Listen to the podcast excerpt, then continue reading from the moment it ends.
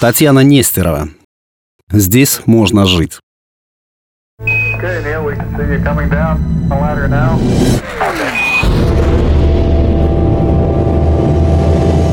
Истерзанный корпус того, что недавно называлось космическим кораблем, врезался в атмосферу третьей планеты неизвестной Солнечной системы. За последние 20 парсеков Мяо уже тысячу раз простился с жизнью. Началось все со встречи с галактическими пиратами. Говорили же ему опытные коллеги, чтобы не залетал один далеко. Избитый, с потекшим полем и пробитым реактором, его космолет все же увернулся от посланной вслед ракеты и чуть не остался в поясе астероидов – Тускнея лампами и глотая последние энергокомы, приборы показали наличие подходящей атмосферы на ближайшей планете. Это была надежда на спасение. Мяо как бинтами обмотался остатками защитного поля и закрыл глаза.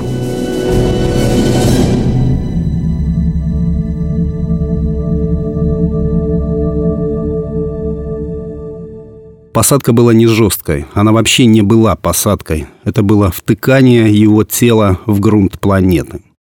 Спина где-то в районе лопатки ныла и нестерпимо соднила. Видимо, в лохмотьях поля была маленькая прореха.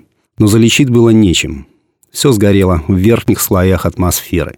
И система «Доктор», и связь, и остатки корпуса корабля. Все. Это было первое, что осознал Мяо, открыв глаза.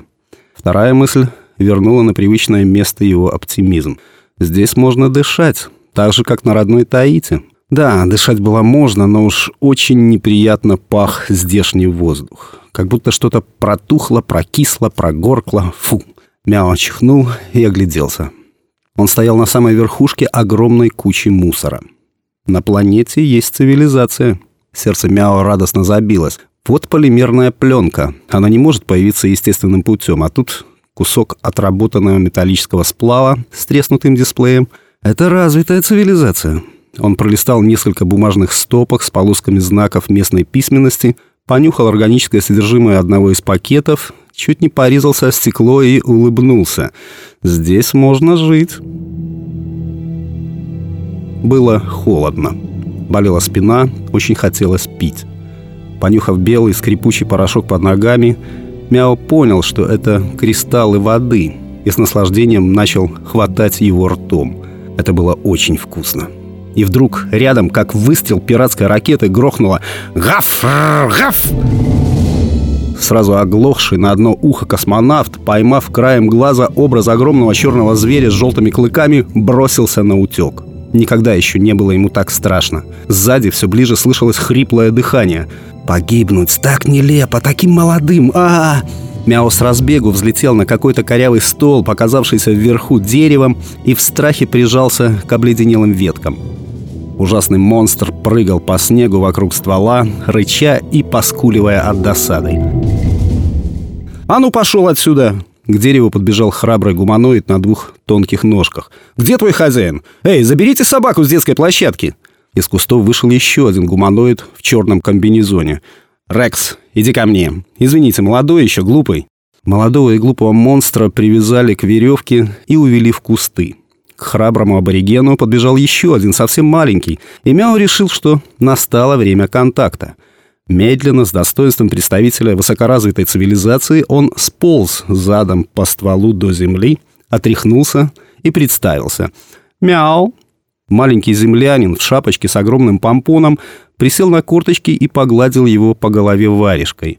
Кисонька, хорошенький, испугался. «Ой, мамочка, посмотри, у него на спинке кровь. Давай его полечим». Ничего не понимающего космонавта засунули за пазуху и понесли домой. Контакт состоялся. Хотел закончить на этом свой рассказ, но вчера, нежесть на солнышке после сытного завтрака, вдруг услышал знакомый позывной гуманоида с планеты Таита. Я лежал на теплой ступеньке деревянного крыльца нашей дачи. Да, каждое лето мы с бабушкой и лапушкой выезжаем на дачу. Так вот, Отдыхаю я вчера после приема пищи. Одним глазом за порядком во дворе присматриваю, чтобы чужие коты не забредали. Лапушка в песочнице куличики строит, над клумбой шмель жужжит, с яблони лепестки розовые планируют, как бабочки. Хорошо. И вдруг из-под террасы «Мяу, мы прилетели за тобой». спрыгнул тихонько в подвал. Обнялись, поговорили. Рассказал я, как живу, как лапушке каждый вечер рассказываю про свою родину, царапки ее языком лечу, как ходим с хозяйкой на рыбалку к пруду за пропитанием. Рассказал, как дом от котов, мышей и мух охраняю.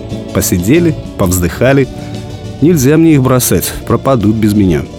Да, Мяо, ты всегда был благородным космонавтом, способным на самопожертвование. Обнялись еще раз и расстались навсегда. А сегодня смотрели с лапушкой мультфильм. Я чуть с ее коленок не свалился, когда услышал с экрана «Таити, Таити, нас и тут неплохо кормят». Оказывается, я не один с нашей планеты здесь нашел свой второй дом. Текст читал Сергей Красномород.